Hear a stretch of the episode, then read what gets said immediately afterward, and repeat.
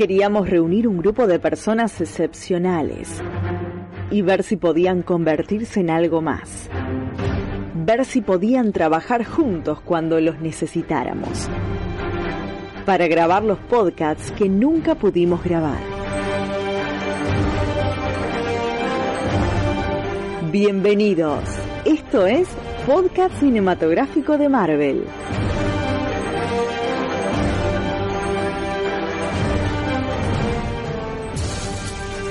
¿Qué tal, amigos? Sean bienvenidos a una nueva entrega del podcast cinematográfico de Marvel. Y en esta ocasión estamos acá para homenajear a El Hombre, a The Man. Hace esta semanita nos enteramos de la triste y esperada noticia de que había fallecido Stan Lee, uno de los creadores del universo cinematográfico de Marvel y del universo de Marvel en general, tal como lo conocemos ahora. Y bueno, nos juntamos eh, con mi amigo y compañero Lucas García, arroba Mago Punky. ¿Cómo estás, Lucas? Eh, muy bien, muy bien acá. Eh, medio me hiciste madrugar hoy, pero bueno, estamos madrugando. O sea, todos madrugando. En realidad no, es temprano, pero no es tan temprano, pero me acosté tarde. Eh, bueno, como vos dijiste, es este pasado lunes 12 de noviembre. Falleció el señor, el astro, al que le vemos mucho nosotros, pero yo, nos gusta tanto las historietas y los cómics y, los personajes estos que salieron todos de su cabeza. Casualmente creo que yo que falleció en una fecha especial para vos y para mí, ¿no? No recuerdo por qué. Porque es un 12 de noviembre. Ah, sí, ¿Y qué pasó el 12 de noviembre? de cumpleaños. Es el cumpleaños de, tu nena y el cumpleaños de mi mujer también. Así es, sí. Le hubiera puesto Stan Lee, si de haberlo sabido. eh, bueno, no sé cómo querés arrancar. Bueno, no, primero hacer un pequeño comentario, digamos, una muerte esperada no es una muerte trágica. Hace años, como 10 años que la estamos esperando y que nos estamos lamentando porque eventualmente podría llegar a, morir el viejo Stan. Y no por eso, no es una muerte dolorosa, digamos, no es que nos muere, no es un familiar que se nos murió. Lo que sí es una muerte que me sorprendió la repercusión que tuvo en redes sociales, el respeto que tuvo, que tardaron bastante en confirmar la noticia, no sé si te fijaste, estaban todos diciendo, parece que murió Stan Lee, no se animaron a decir que se había yo, Yo cuando me enteré... Yo me enteré por vos, por tu mensaje. Yo me enteré abrí una página y ya está, listo, ya lo, ya lo daba por hecho, ya lo daba por confirmado, entonces ya fue. Me fijé en dos más y ya está. Y eso fue justo como te mandé el mensaje. Sí, eh, bueno, es un, hombre muy mayor, estaba bastante enfermo, con una fuerza, con una polenta increíble, porque se la seguía bancando ahí, eh, estando en convenciones, eh, los cameos en las películas y apareciendo donde tenía que estar, se tomaba muy en serio su papel de, de comunicador de, de, difusión, de, seguir promoviendo la industria que en gran parte se creó gracias a él.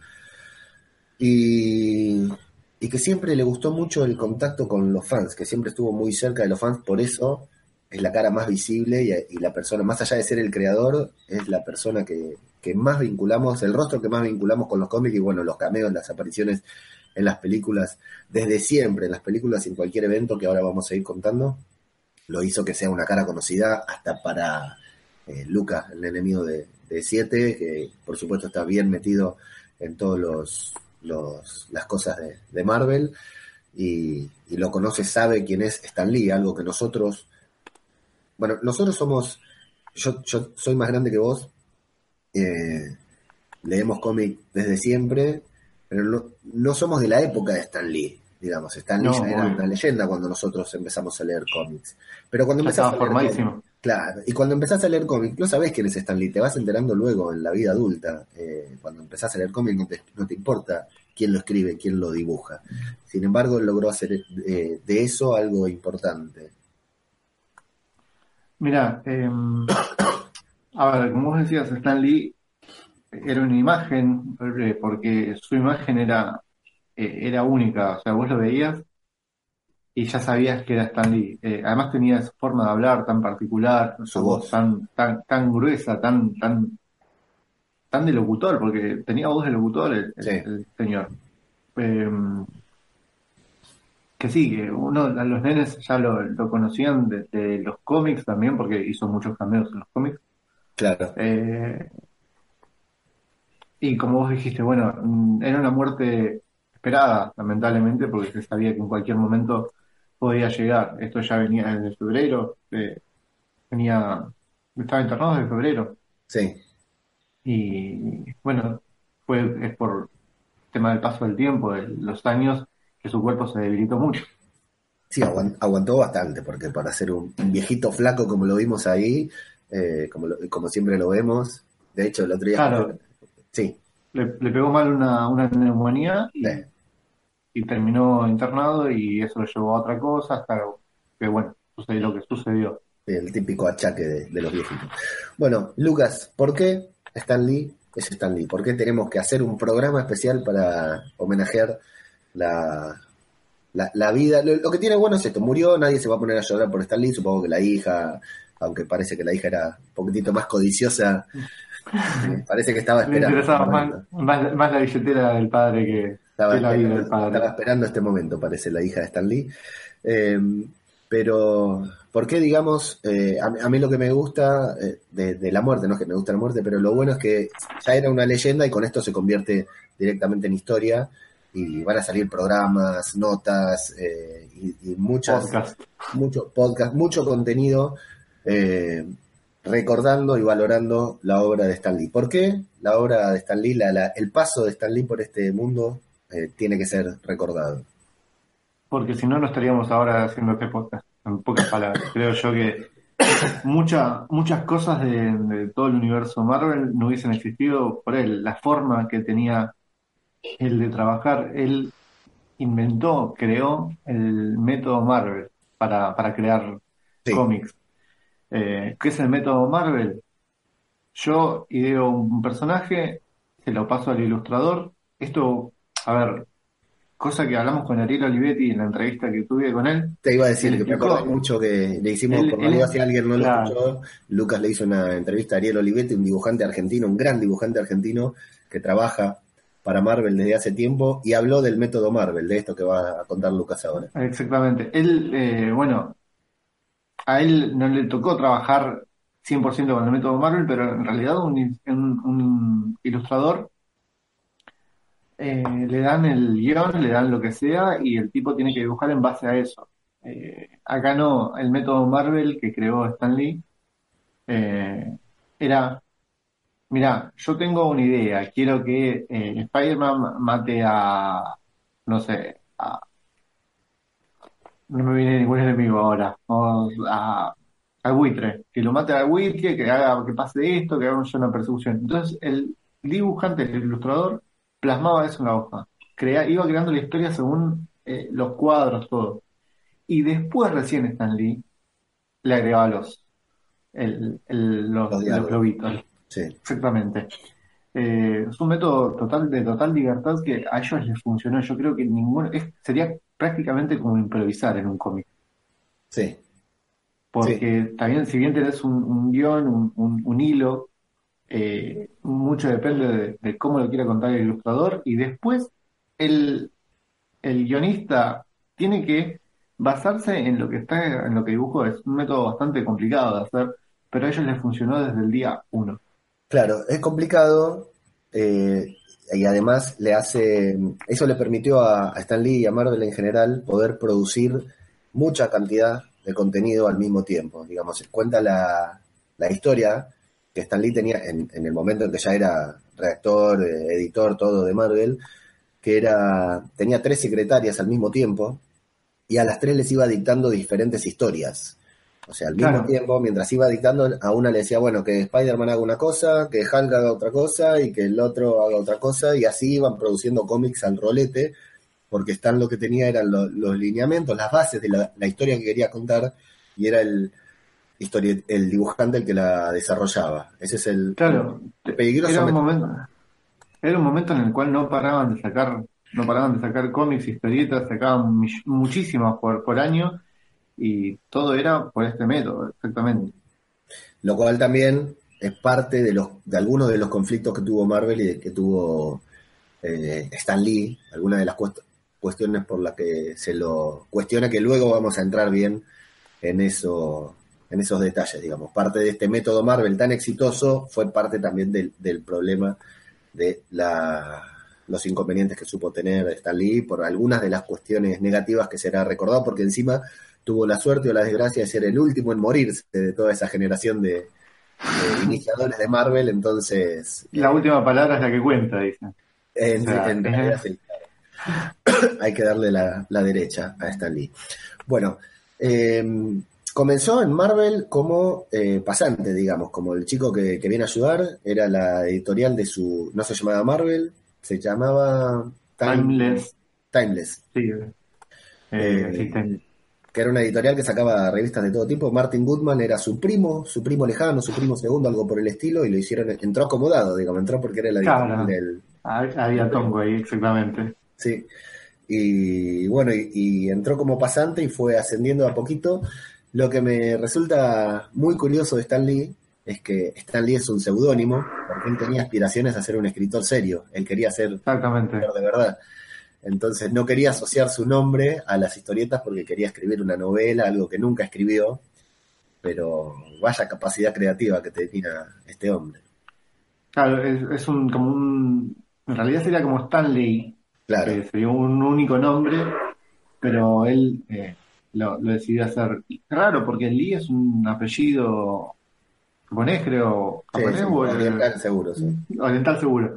Y no sé por qué habrá elegido Lee. El verdadero nombre de él era eh, Stanley Martin Lieber. Eh, perdón, es, es, alemán, calculo yo. Eh, y bueno, esa, Stanley, nombre de él, está bueno el, juego que hizo con papá, Radio Babel. Me apareció un cartel que dice Radio Babel Ahora sí. Dale, adelante. ¿Qué pasó? ¿Qué pasó? Quedaste colgado, hubo un microcorte. Em, me perdiste, me hiciste perder. Bueno, eh, no sé, para, seguí vos. bueno, el próximo microcorte así, que veamos que se queda congelada la imagen, sigue hablando el que se queda vivos, claro. No, no, seguimos hablando a ver si lo podemos zafar. Eh, em, bueno, un hombre que fue a la guerra, que estuvo en, en la guerra, la Segunda Guerra Mundial, que lo, fue, iba a ir al, campo, según tengo entendido, y como se enteraron de que había hecho, eh, de que había estado escribiendo historietas, lo sacaron, él tenía muchas ganas de convertirse en un héroe y lo sacaron de, la parte armada para llevarlo a la parte de publicidad de, la guerra y fue el encargado de escribir las campañas publicitarias para convencer a la gente de que se enrole en el ejército, que se aliste en el ejército y de difundir los, los, los éxitos de los norteamericanos en la guerra. ¿Y eso a qué te suena un poquitito? Eh, a Capitán América. Bueno, obviamente. Acá vemos cómo él utilizó, utilizaba cosas de su vida cotidiana, de su vida cotidiana eh, para crear sus personajes. Eh, creaba cosas que sucedían en el momento, en la actualidad, tocaba temas muy delicados en su momento eh, y de esa forma fueron surgiendo muchos de sus personajes.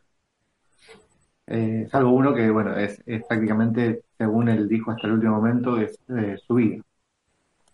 Que sería en este caso Spider-Man. Claro, es su personaje. ¿Te parece ver cada uno, más o menos, empezar desde... El primero de los personajes fue, eh, no fue un personaje, fue un grupo de personajes, fueron los Cuatro Fantásticos, fue el primero que, que nació, que salió a la luz. Y él lo que quería tocar era eh, un grupo de, superhéroes totalmente nuevos que tuvieran que eh, sufrir sus, poderes, por decirlo de alguna manera. Sí. Eh, si bien Rick Richards es una persona súper inteligente, pero también lo sufría porque tenía esa carga de, lo que había sucedido, tratando de, ayudarlos a, a, su, a, su, a su equipo.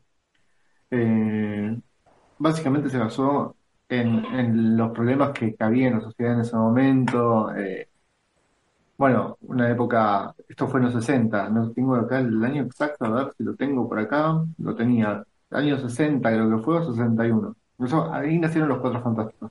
Luego surgió Ant-Man.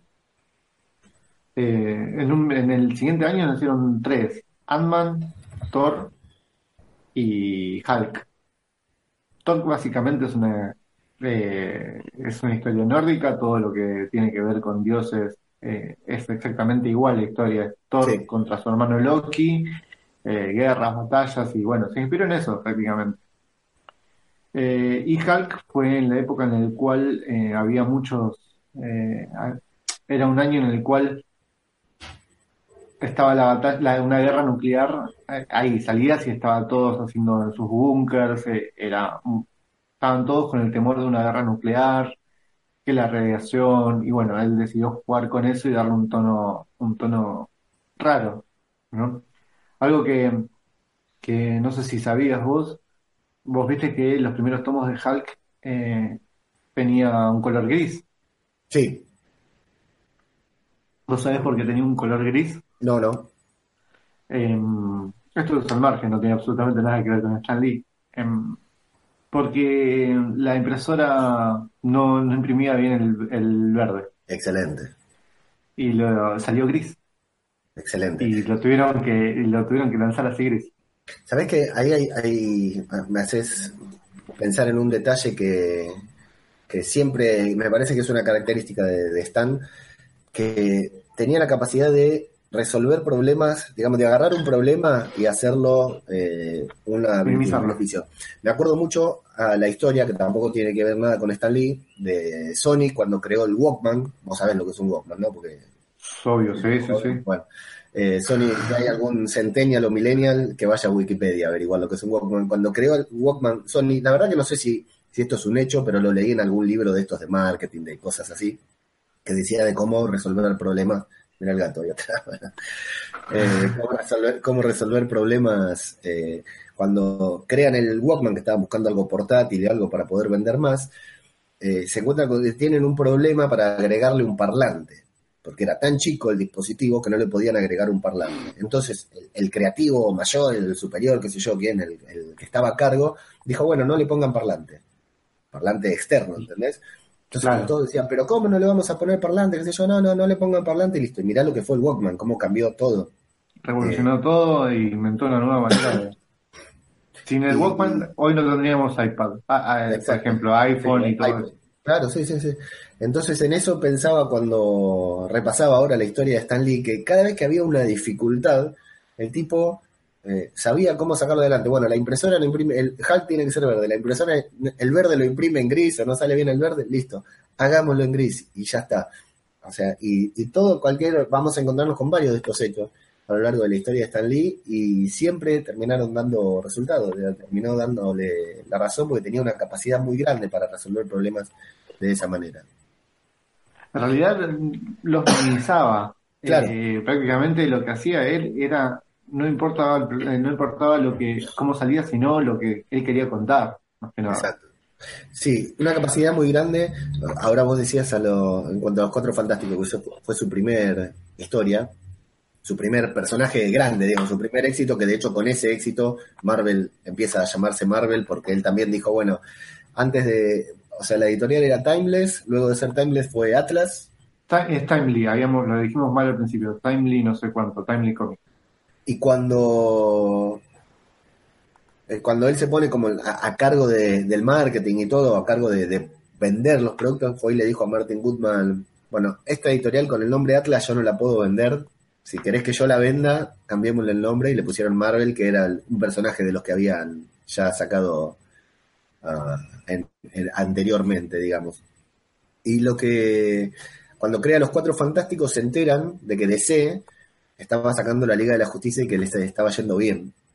Entonces, Stan le dice, bueno, Martin Woodman le dice a Stan, le dice, bueno, tenemos que crear un grupo de superhéroes, y era en la época en que a Marvel le iba mal, en que Marvel estaba por quebrar porque no vendía nada.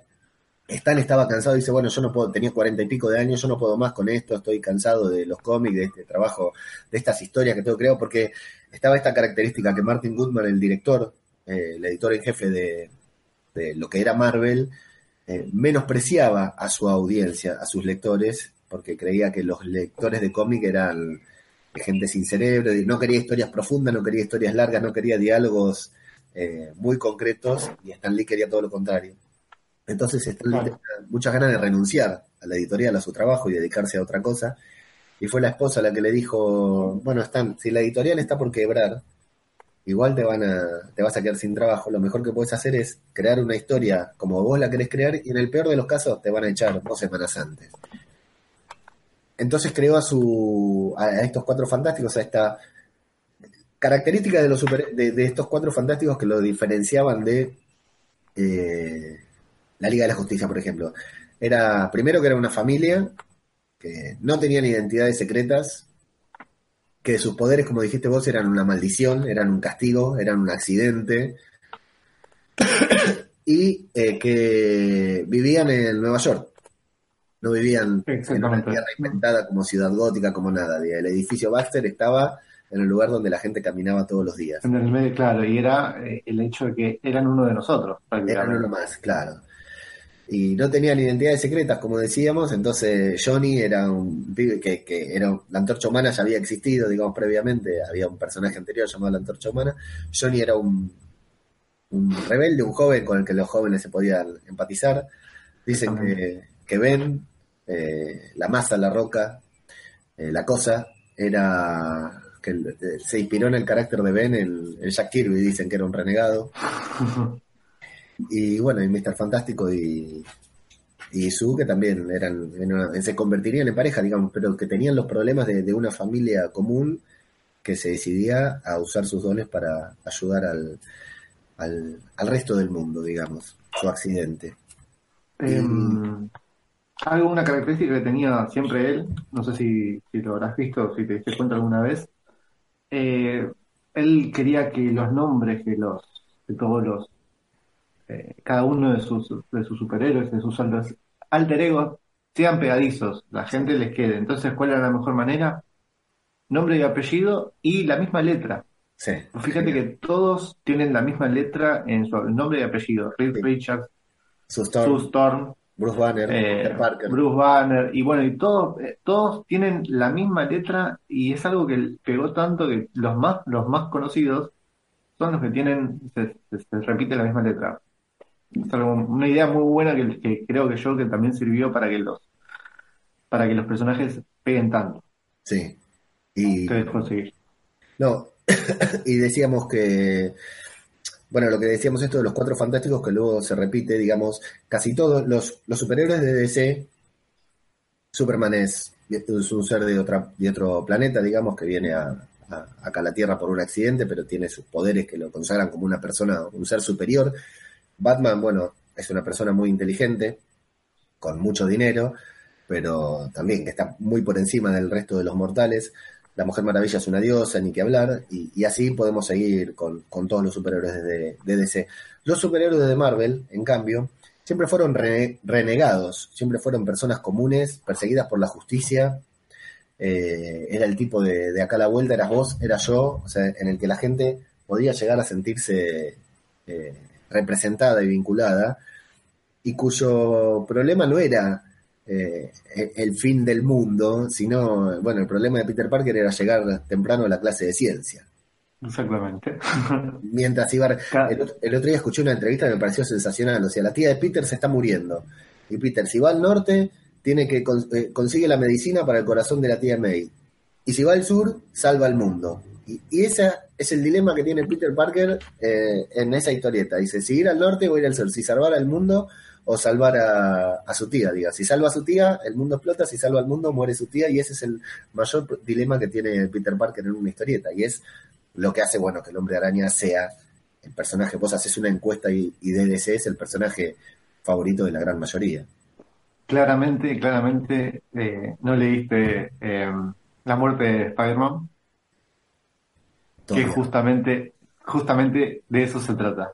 Eh, trata de, eh, se escapan, los seis siniestros se escapan de la cárcel y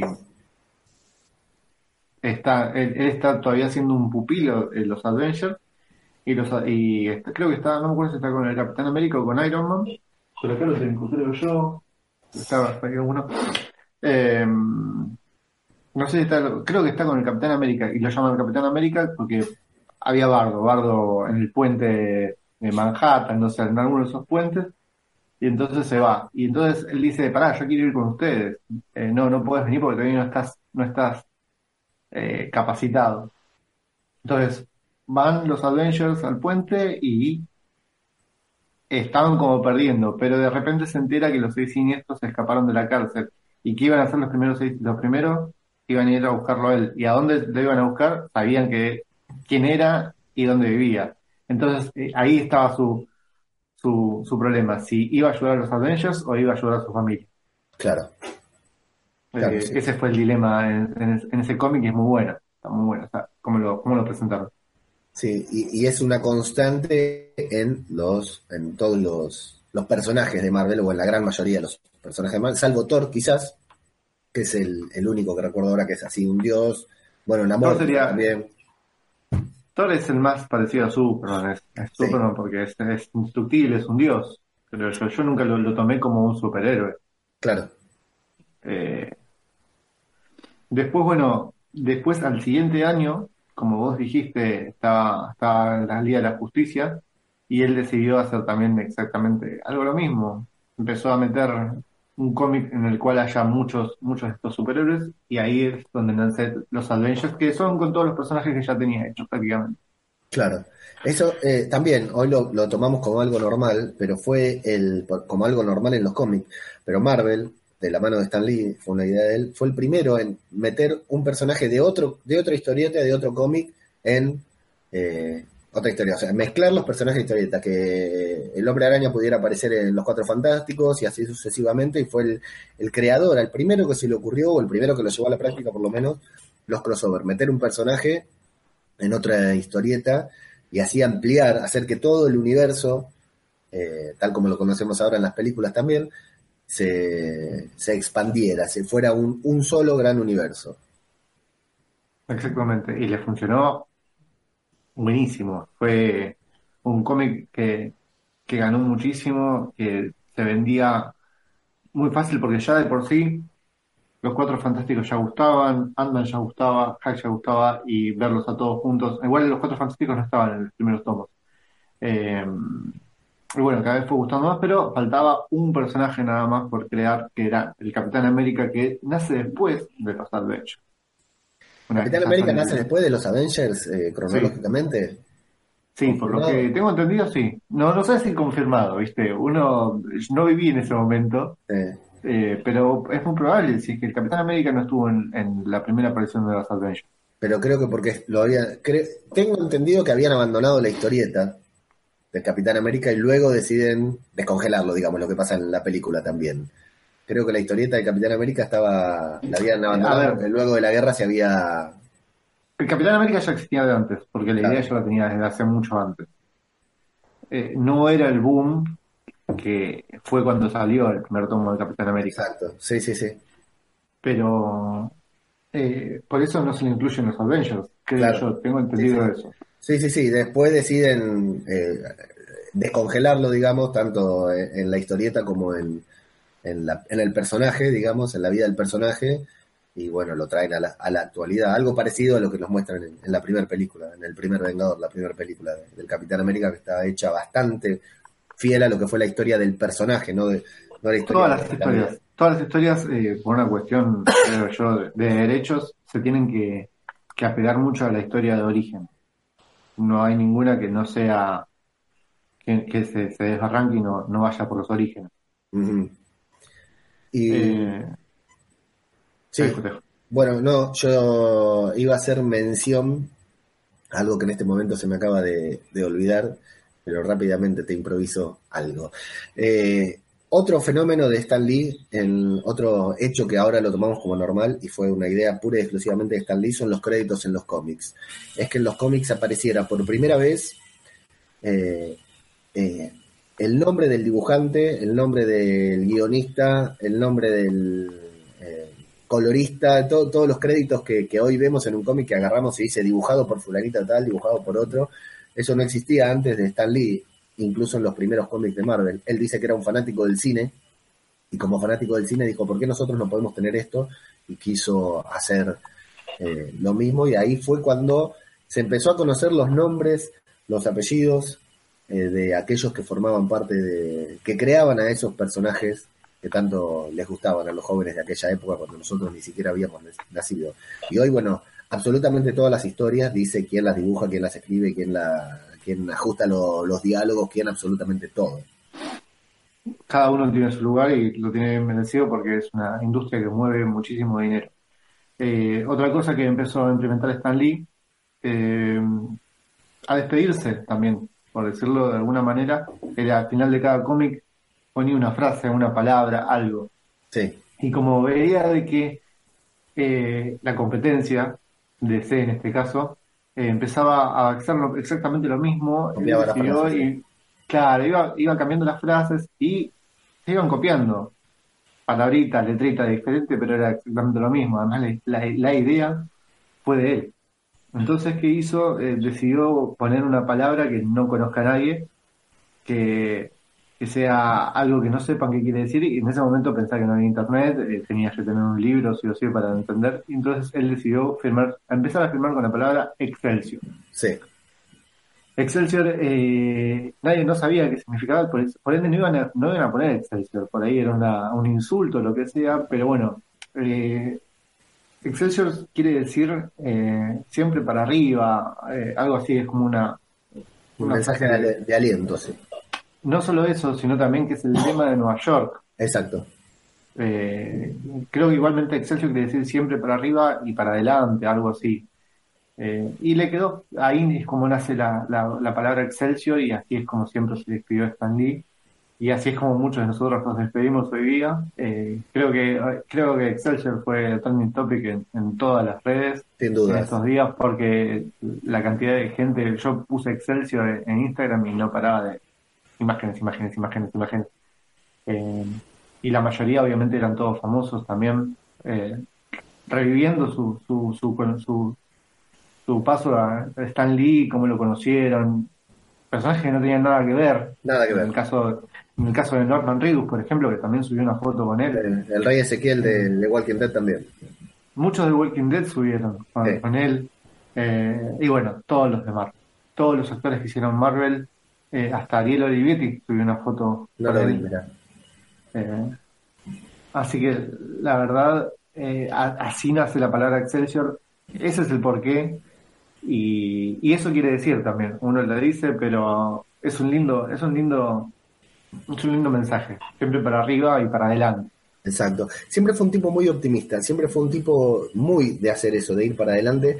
A mí me sorprendió eh, el contacto con, eh, en contacto con sus fans, cómo siempre se encargó de, viste lo que hizo él, ¿no? Que decimos que convertía a una persona común, al tipo de al lado, a tu vecino en superhéroe, y siempre, viste que cuando hablaba con sus fans, se, refería a ellos como hola héroes. Por ejemplo, empezaba un video en Instagram, una carta o algo y decía, ¿qué tal héroes? ¿Cómo están? Y, siempre se encargó de darle mucho, mucho ánimo a, la gente, a los fans, a aquel que se quería dedicar a los cómics o simplemente a... Es como si su meta en la vida hubiera sido darle ilusión a la gente, no solo a través de las historietas, digamos, que vos lees una historieta, lees la historia de Peter Parker y decís, bueno, loco, este tipo tiene los mismos problemas que yo, multiplicado, porque tiene un superpoder y el superpoder no hace más que que complicarle la vida en vez de solucionársela, no puede usar su superpoder para solucionar su vida, como haríamos muchos de nosotros.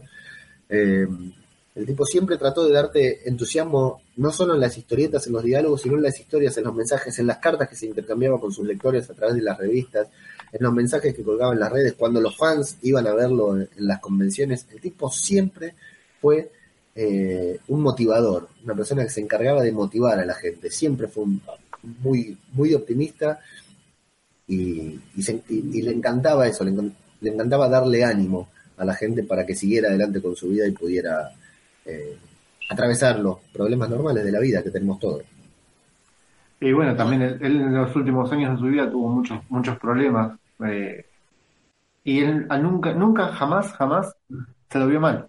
Eh, tuvo acusaciones por por abuso, eh, por acoso, por peleas con, con, la, con los hijos, bueno, millones de problemas, pero él nunca, nunca se supo de que estuvo mal, salvo, bueno, este problemita que tuvo con la salud.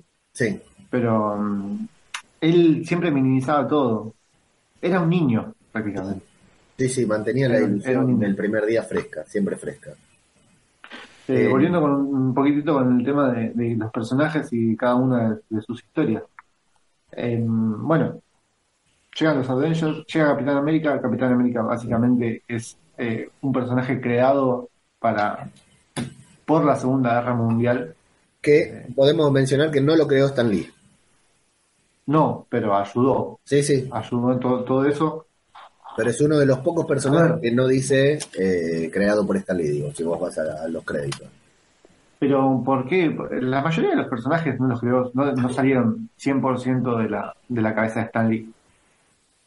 Eh, vamos con el personaje número uno, el predilecto, el favorito de todos y el de él también, Spider-Man. Eh, es hasta el día de hoy, hasta el día de la muerte, y no, y, no vamos a saber exactamente qué pasó, a quién se le ocurrió Spider-Man y cómo surgió, si Stan Lee o a Dick.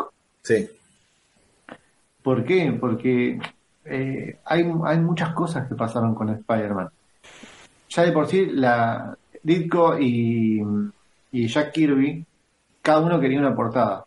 Cada, uno tenía una visión diferente de Spider-Man. Eh, hay, hay, una, hay una portada que hizo Ditko y una portada que hizo Kirby, que es la obviamente Kirby es la, que quedó. Eh, pero la de Ditko es totalmente diferente. No sé si la viste. No, no sé cuál es específicamente. Porque después te la mando para que lo veas. Es eh, totalmente, tiene otro ángulo, otro tipo de dibujo. Inclusive Ditko quería otro traje, quería un traje más, eh, digamos, está bien los colores eran esos, pero era más con como una especie de antifaz como Batman, sin capa, pero con Batman, eh, pero que se le veía la boca. Eh, en ese momento ya había existido el Capitán América. Estaba también el otro superhéroe, no me acuerdo en este momento, Fly, la mosca. Entonces decidieron hacer una unión entre esos dos superhéroes y quedó Spider-Man. ¿Por qué, surge? Dale, dale. ¿Por qué surge, por qué surge Spider-Man? Eh, había muchos cómics anteriormente de, un superhéroe, digamos, que se llamaba Spider, que en realidad era una araña gigante.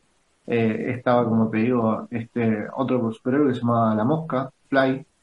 Eh, y así fueron sacando ideas, haciendo honor, digamos, haciendo un homenaje a cada uno de estos, y así surge la idea de Spider-Man. Stan Lee es el que le pone la parte humana a Spider-Man. Dice, no, no, está bien, lo superpoder está perfecto, pero yo quiero que el pibito tenga, sea un pibito.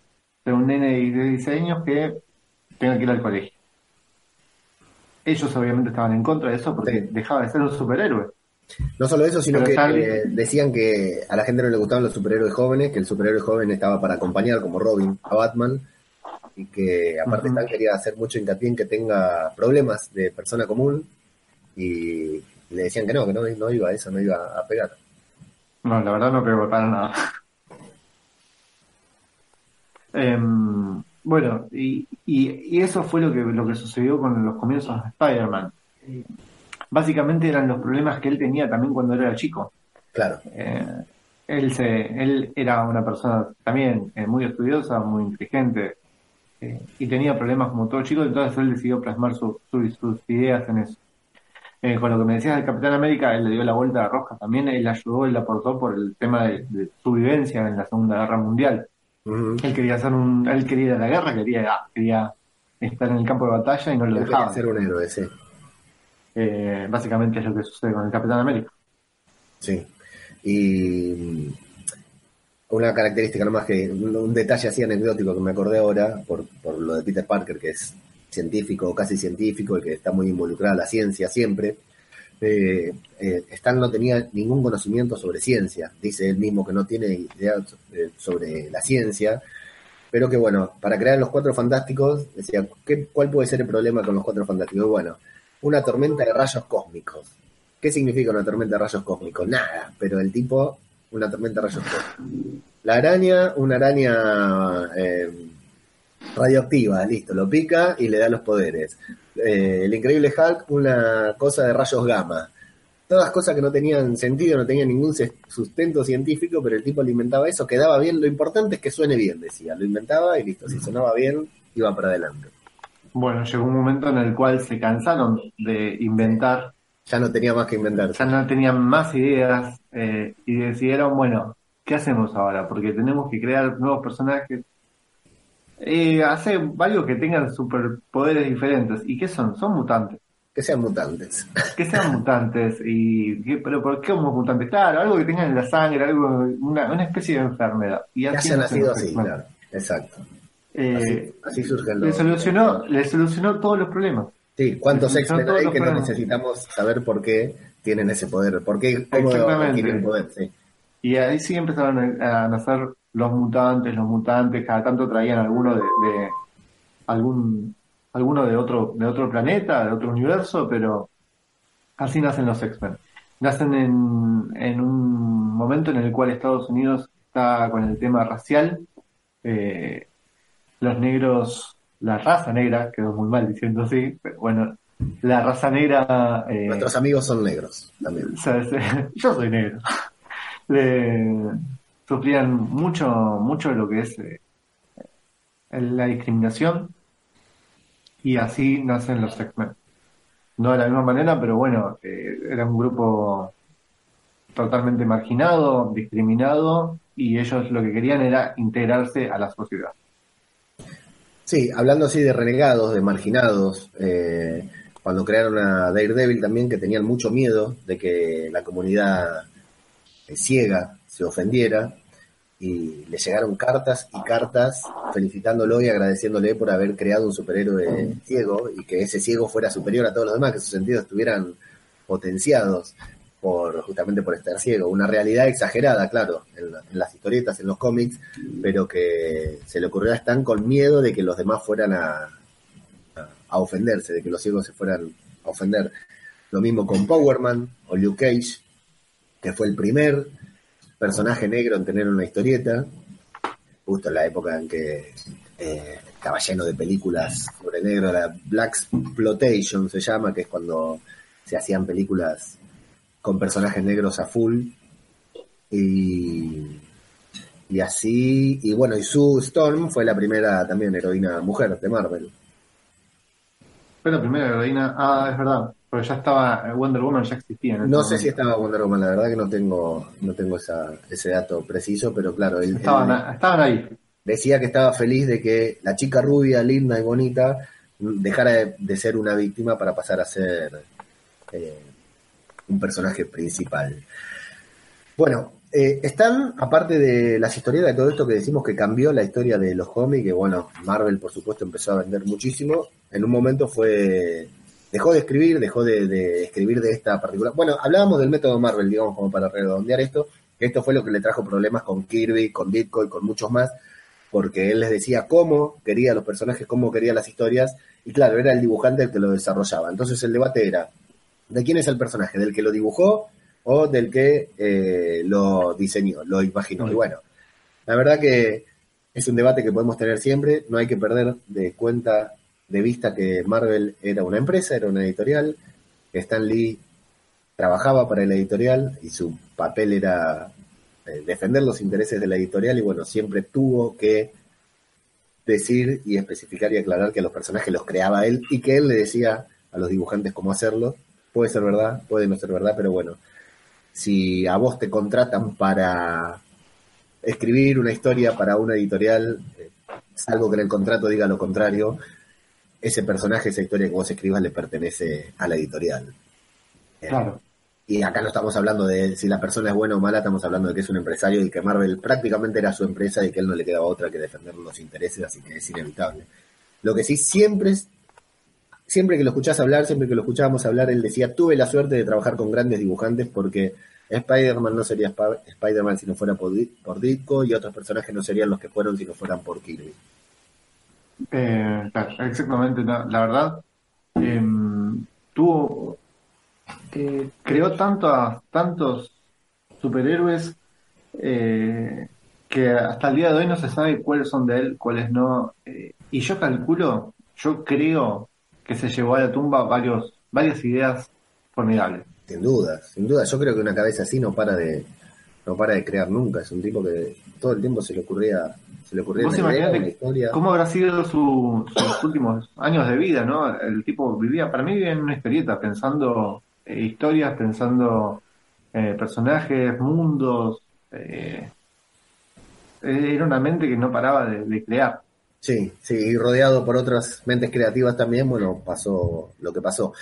Eh, bueno, decíamos que después un momento dejó de escribir, se convirtió en ejecutivo de Marvel, digamos, en, director, en, en, una parte que tenía que manejar la parte financiera que le aburrió muchísimo hasta que le delegó esa, esa responsabilidad en otro para él dedicarse a promover el universo de Marvel, para promover Marvel y empezar a hacer acuerdos con distribuidoras para hacer películas, para hacer programas de televisión, series animadas, etcétera. Estamos hablando de hace mucho tiempo, todavía no llegamos al universo cinematográfico de Marvel.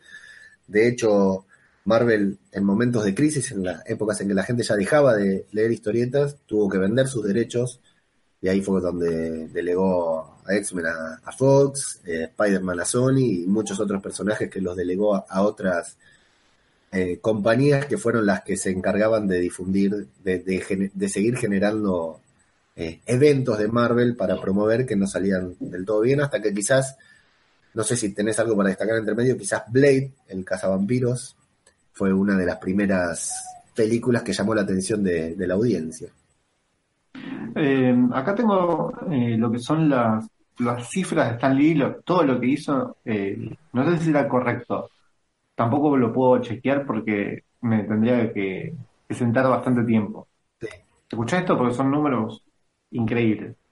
El tipo creó, en 95 años de vida, creó 60 héroes, 179 villanos. O sea, creó más villanos más que, villanos que héroes. Eh, es que a mí también, por, mi parte, también me gustan mucho más los villanos que, los héroes. Eh, he leído por ahí y tengo, pienso muchísimo más que el superhéroe no nace, el villano lo hace. Claro. Sí, yo creo que si, por ejemplo, el Joker no sería como es, Batman no sería como es Batman. Sí. Eh, algo, que está bien, algo que está bien retratado en la película de Batman Lego es espectacular. Bueno, eh, cada uno es eh, totalmente diferente a su, a su villano. Creó 83 personajes secundarios, también más, más, más héroes. Eh, participó en 27 películas.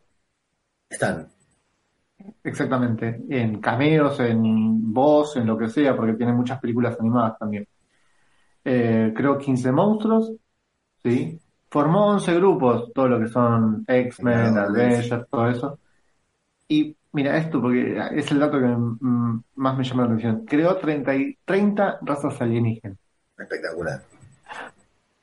Eh, Espectacular. Eh, es muy loco que cree mundos el tipo. ¿Entendés? Eh, una, una cosa es crear un personaje y otra cosa es crear un universo, un mundo completamente eh, porque él les decía obviamente, este va a tener un solo ojo, va a ser así, va, va, a caminarse así, y es toda una raza nueva lo que está inventando.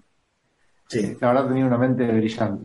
Sí, sí, es un universo como cuando introdujeron por primera vez a Galactus y a Silver Surfer, que era algo, algo completamente... Eh, es como decían, eh, ¿quién es que lo dice? Para que no me acuerdo. Ay, no me acuerdo ahora. ¿Qué, qué dibujante que lo dice? Que Stan es un mutante, que le costó tiempo eh, descubrirlo, pero que descubrió que Stan Lee es un mutante, porque a uno le dicen, escribí, a vos te dicen, cuando querés escribir, te dicen, bueno, escribí sobre lo que conocés, concentrate en lo que conocés para no quieras crear Star Wars, porque escribí sobre lo que conoces. Entonces que Stan escribía tanto sobre otro mundo y todo porque venía de otro mundo, porque era una raza, una raza especial. Sí, sí, eh, la capacidad para crear mundos es... A mí me sorprende en todo sentido, digamos, vos sabés que a mí me gusta mucho eh, leer que juego a escribir a veces. Y, me sorprende mucho la, capacidad de la gente que tiene la, posibilidad de crear, qué sé yo, cuando leí Harry Potter, eh, la capacidad de, de, de J.K. Rowling para crear ese mundo, para crear un mundo completo con sus propias reglas, con sus propias leyes, con su propia física, eh, para crear cosas así. Nunca leí a, a, Tolkien para hablar del Señor de los Anillos, pero esos la, persona que cree sobre. ¿Nunca leíste Tolkien? Pará, pará, pará, ¿nunca leíste Tolkien, en serio? No me gusta, no, leí solo el, el, Hobbit nada más. Pero los y encima leíste, encima leíste el Hobbit. no, no, no, me, no, me llama, no me llama la atención la literatura. Bueno, en realidad más o menos, no me llama la atención Tolkien, me resulta muy tedioso. He leído, sí, Martin, el de Juego de Tronos, y bueno, Harry Potter completo, pero las cosas eh, épicas no me, no me llaman demasiado. Pero sí me llama la atención. ¿Y Games of Thrones? Claro, Martin, sí, te digo por eso. Eh, Ah, ese, no, no. leí el primero, pero porque me encanta la serie. Si no hubiera visto la serie, jamás hubiera leído el libro. En lo que más tiene que ver con nuestro podcast cinematográfico de Marvel, la Stan participó en cualquier cosa que se hiciera sobre Marvel en pantalla, en historieta que sea adicional a los cómics, Stan participó. Por supuesto que dentro del universo cinematográfico de Marvel está, en todas las películas tiene un papel. Ya está confirmado que participa en Infinity War 2. Eso me habían preguntado el otro día, no sabía qué decirles, pero- así, pero como un campeón. Y, ¿Pero qué va a pasar? ¿No va a aparecer en, la, en la última Avengers? Me preguntaron. Y yo como que si fuera, no sé, eh, Kevin, Kevin, Kevin Feige, dije, no, no, queda tranquilo que ya filmó las escenas. Sí. Así, Yo creo, yo creo que va a aparecer en. Que va, yo Vale. creo que va a seguir apareciendo. No, yo creo que va a seguir apareciendo siempre. Que van a encontrar la forma, digitalizado o lo que fuera. Va a ser- estoy casi seguro que va a seguir apareciendo. No creo, no me imagino una película de Marvel, sobre todo después del universo cinematográfico de Marvel, en donde ya sabemos que es una constante, que es ir a ver la película para esperar el cameo de Stan.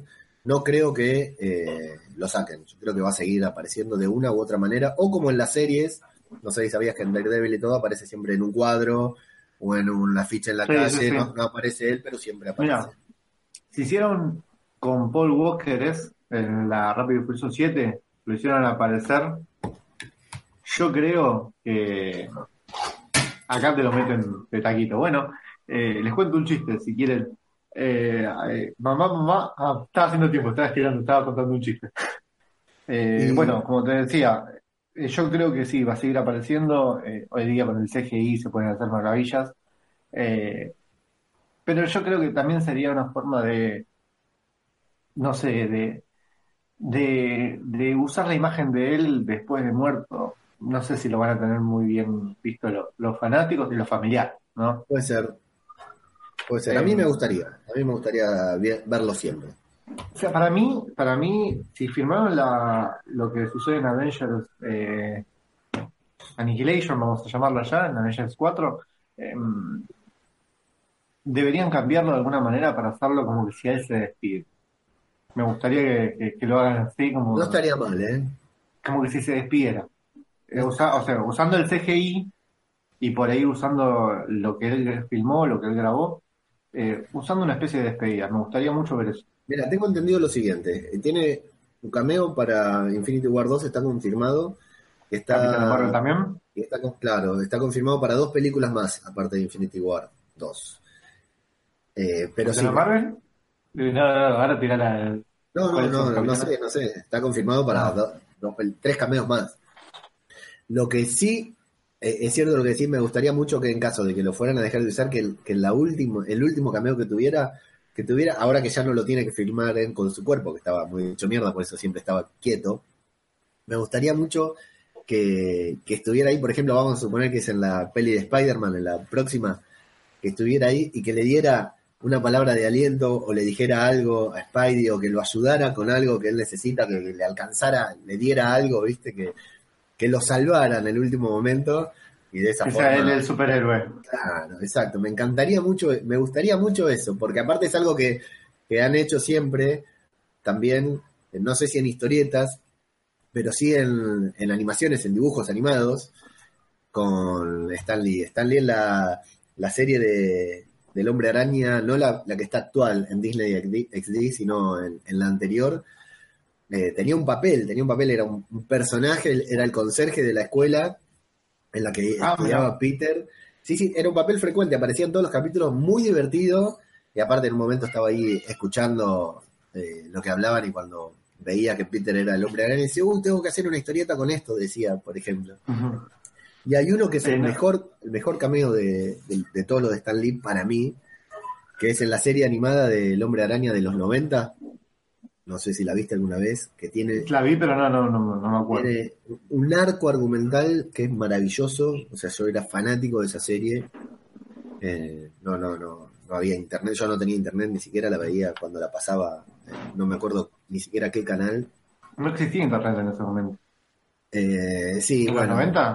En los 90, a finales de los 90 era. Es un cameo hermoso de Stan Lee en el que Spidey tiene que viajar por varias realidades, algo que pasa siempre, ¿no? Viajar por varias realidades y encontrarse con diferentes, de la mano de Madame Web, tiene que recorrer diferentes realidades para solucionar un problema y llega a una realidad en la que se encuentra con un hombre araña que es un actor que lo interpreta.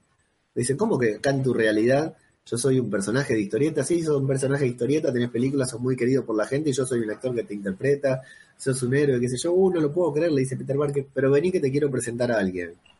Entonces va se lo presenta a Stan Lee. Me muero, en serio. después te paso el enlace. Es una escena súper emocionante. Si la ves hoy, sabiendo que Stan falleció, te juro que te pones a llorar porque Stan está re feliz por encontrarse con su creación y Spidey está re feliz por encontrarse con el tipo que lo creó y que lo hizo un, un hombre, un superhéroe. Mira, desconocida de esta, de esta información que me estás dando. Ese es el último capítulo de la serie, es el último episodio de la serie animada de Spider-Man de los 90. Así termina. Es maravillosa, Lucas. Te digo que, que ya de por sí tiene unos un argumento increíble la serie, tiene unos, unos arcos argumentales sensacionales y ese cameo resulta, al, que lo ve, busque cameo Stan Lee o Spider-Man conoce a Stan Lee, es Spider-Man de los 90 y se va realmente a, emocionar mucho sabiendo que Stan Lee murió y que en, al menos en la serie pudo encontrarse con su personaje favorito. Em, bueno, a, a, mí me gustaría particularmente eso, que si se va a ir de, ya se fue, ¿no? Pero bueno, em, que lo despidieran, o sea, se vaya, él se despida, él diga, chao, me voy, eh, no sé, de alguna manera. Estaría bueno que sea también salvando a algún superhéroe, a Spider-Man, por ejemplo, dando su vida por él, digamos. También. Sería muy poético. Eh, todo esto está siendo grabado, Kevin, así que cualquier cosa sería nuestra, antes que tuya, nuestra. Lo dijimos, nosotros, así que derecho después, loco. Sí, poniendo. Eh, igual anotar, porque estamos tirando letra. Yo creo que es la manera que tiene que, tiene que finalizar la era Stan Lee. Sería bueno, sería interesante, sería muy, muy justo para él. Nunca leí, nunca. ¿Vos sabías que, incursionó en lo que es el manga? Sí, nunca lo leí tampoco, no, leo. Yo tampoco, yo tampoco, yo leo muy poco manga, lo conocido, pero cuando escuché, cuando leí esos nombres, yo dije, ¿y esto qué es? No? el, manga es muy particular, tiene que ser escrito sí o sí por, por japoneses y es muy difícil eh, de contar, porque ya de por sí los cuadros y todo es, otra, es otra especie de, cuento. No lo leí, pero prometo que buscarlos, leerlos y comentarlos un poquitito acá en algún programa especial sobre, sobre estos, estos mangas. Algo cortito. Muy bien. Bueno, Lucas, ya no está más Stan Lee, eh, pero queda, nos queda su obra para siempre. O sea, realmente ahora ya era una leyenda, ahora realmente se ha convertido en historia del cómic, del cine, de la televisión, de todo. Ya la obra está en liga, ha llegado a, a límites insospechados y bueno, eh, seguiremos disfrutando de su obra por siempre. Obviamente, obviamente. Em, seguramente de acá a un par de años, además de salir algún que otro hijo, algún que otra cosa más, vamos a ver algún que otro hijo eh, plasmado en alguna, en algún papel, en algo, alguna idea que tuvo, y para mí algo se va a hacer con eso. Yo creo que dejó mucho más para, para hacer este, este joven hombre de 95 años que falleció el 12 de noviembre del 2018. Así es. Y bueno, si sos un, una persona que, disfruta del universo cinematográfico de Marvel sin, sin eh, em, empaparte demasiado de todo lo demás, de las historietas, de los cómics y de todo lo que viene detrás. Este fue un, pequeño y muy superficial repaso sobre la, historia de Stan sobre su obra, sobre aquellos detalles en las historietas, como decíamos, poner el nombre de los creadores, hacer los crossover, la carta de lectores que no mencionamos, pero la carta de lectores en la que los lectores mandaban a Marvel y Stan les respondía también fue algo que en los cómics lo hizo él por primera vez. El superhéroe renegado, el superhéroe marginado, el superhéroe con poderes que son una maldición que preferiría no tenerlos. Todo eso son cosas que surgieron de la, de la cabeza de Stan, ayudado por un enorme grupo creativo y que, bueno, eh, hoy en día el universo cinematográfico de Marvel, las películas de Marvel y muchas otras películas que conoces y que te gustan eh, son porque alguna vez él tuvo todas estas ideas. Nada que hacemos de Marvel sería así si no fuera por, por Stan Lee. Hoy no estaríamos acá haciendo este podcast. eh, no- nunca hubiésemos visto, nunca hubiésemos visto ninguna película de Marvel. Eh, es todo gracias a esto. Así que Podríamos decir ahora- que este podcast fue creado por Stan Lee también. También, me gusta, me gusta eso. Vamos a poner creado por Stanley. Muy bien, Lucas. Eh, antes de despedirnos, eh, en la en radio www.radiobabel.com encuentran mucho contenido que está generando y creando Lucas, como un par de entrevistas a Ariel Olivetti y otros eh, participantes del universo de Marvel en general, dibujantes, directores de cine, efectos especiales. Estamos generando mucho contenido que lo encuentran ahí y en el Insta- Instagram, que cómo es el Instagram del podcast, Lucas. Eh, podcast UCM, Universo Cinematográfico de Marvel, podcast UCM. Em, subí una, no sé si viste lo último que subí. Eh, bueno, es eh, Sky de mm, la actriz, ¿no? Chloe Bennett. Subí una foto con una nueva vestimenta de, de Sky. Ajá. Eh, De Marvel. Y ya, eh, digamos- estamos hablando. Exactamente. Eh, y no sabía yo de que iba más para el lado ahora de superheroína con superpoderes y eh, es mucho más eh, parecida al superhéroe que realmente aparece en Secret Wars, eh, Secret Wars 2, que ahí es donde se presenta Daisy Johnson, que la hemos visto en, varios, de los cómics. Me dio muchas ganas, muchas más ganas de, seguir viendo la serie, porque todavía no llegué al momento, a las últimas temporadas. Me alegro, yo no tengo ganas de seguirla, así que vos me la vas contando. Eh, antes de que se venga abajo la ciudad con la tormenta que nos está atravesando, arroba mago punky con U y Y, o sea, se dice punky, pero se escribe punky en Instagram. Yo soy ajeno al tiempo en todas las redes sociales, arroba Radio Babel, en Instagram eh, y Facebook, pero sin arroba. Y participen, no se olviden de los Infinity Awards, los premios que vamos a entregar ahora, la ceremonia de entrega de premios al universo cinematográfico de Marvel. Hay muchas, muchas, muchas categorías que la verdad me están sorprendiendo muchísimo. Yo dije, Sí. uy, para mí era algo cocinado y de repente eh, yo dije, pará, acá hay algo que está Sí. mal, no puede Sí, ser, ¿está bien medido esto? Y fundamentalmente fuimos pioneros porque pusimos mejor cameo de Stan Lee como si supiéramos que se iba a morir el viejo. Eh, yo ya voté, vos ya votaste, creo yo que los hice votar a muchos de mis familiares, Votó mucha gente, sí. pero la verdad me están sorprendiendo muchas categorías. Hasta el 30 de noviembre no- hay tiempo de votar. Después ahí se cierra la, la, la elección. Y vamos a la Comic Con. Vamos a la Comic Con, sí. Vamos a estar Buenísimo. asaltando a muchas personas ahí en la Comic Con para hacerle notas y comprar. Variel, Variel Olivetti, así que lo vamos a encarar ahí. Lo vamos a le vamos a, hacer- vamos a terminar de hacer una entrevista, una fotito y el dibujo no, porque bueno, es un artista y hay que, hay que darle lo que se merece por un artista. Pero unas palabras, por lo menos una, la foto la vamos a tener con Ariel Olivetti. Así y es. estoy viendo si es que, si es que consigo un par de entrevistas más allá con gente también del ambiente, de Marvel directamente. Muy bien. Bueno, Lucas, ¿cómo cerramos este bello programa? Eh, chau, chau, chau, chau, chau, chau, chau, así No. como finalista. Listo. Bueno, eh, creo que lo decimos o lo digo yo. Y lo podemos decir al mismo tiempo. 3, Bueno, dale. 2, 1. Excelsior. Hasta la próxima.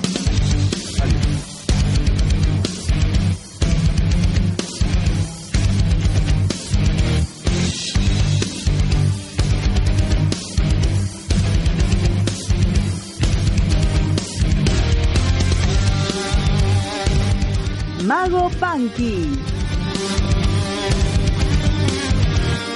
Ajeno al tiempo.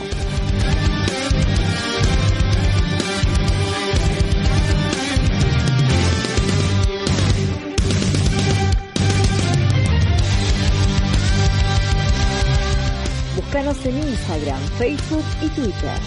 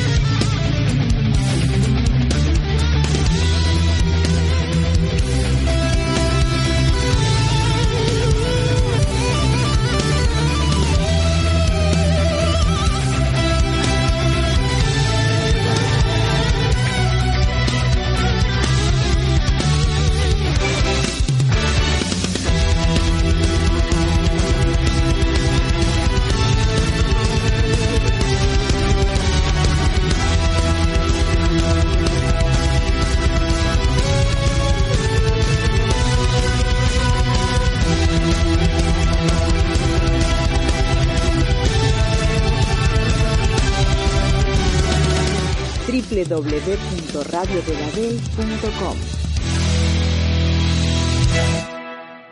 Eh, está lloviendo, voy a cerrar las ventanas. ¿Querés ir a? Dale. No, no, no. No, para qué debe ser. Sí, Me están mandando en un grupo fotos. ¿Se escucha la lluvia, puede ser? No, no. ¿En fondo? No, no. No, no si no cierro la ventana de acá. ¿Está subiendo mucho?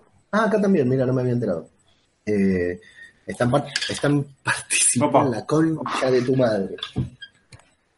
No sé si algo de todo esto que hablamos, no, no creo que quede para, para el precréditos.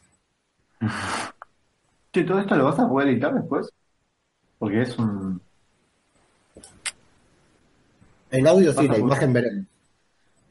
Porque es un, es un temita esto, lo de la edición así. Em,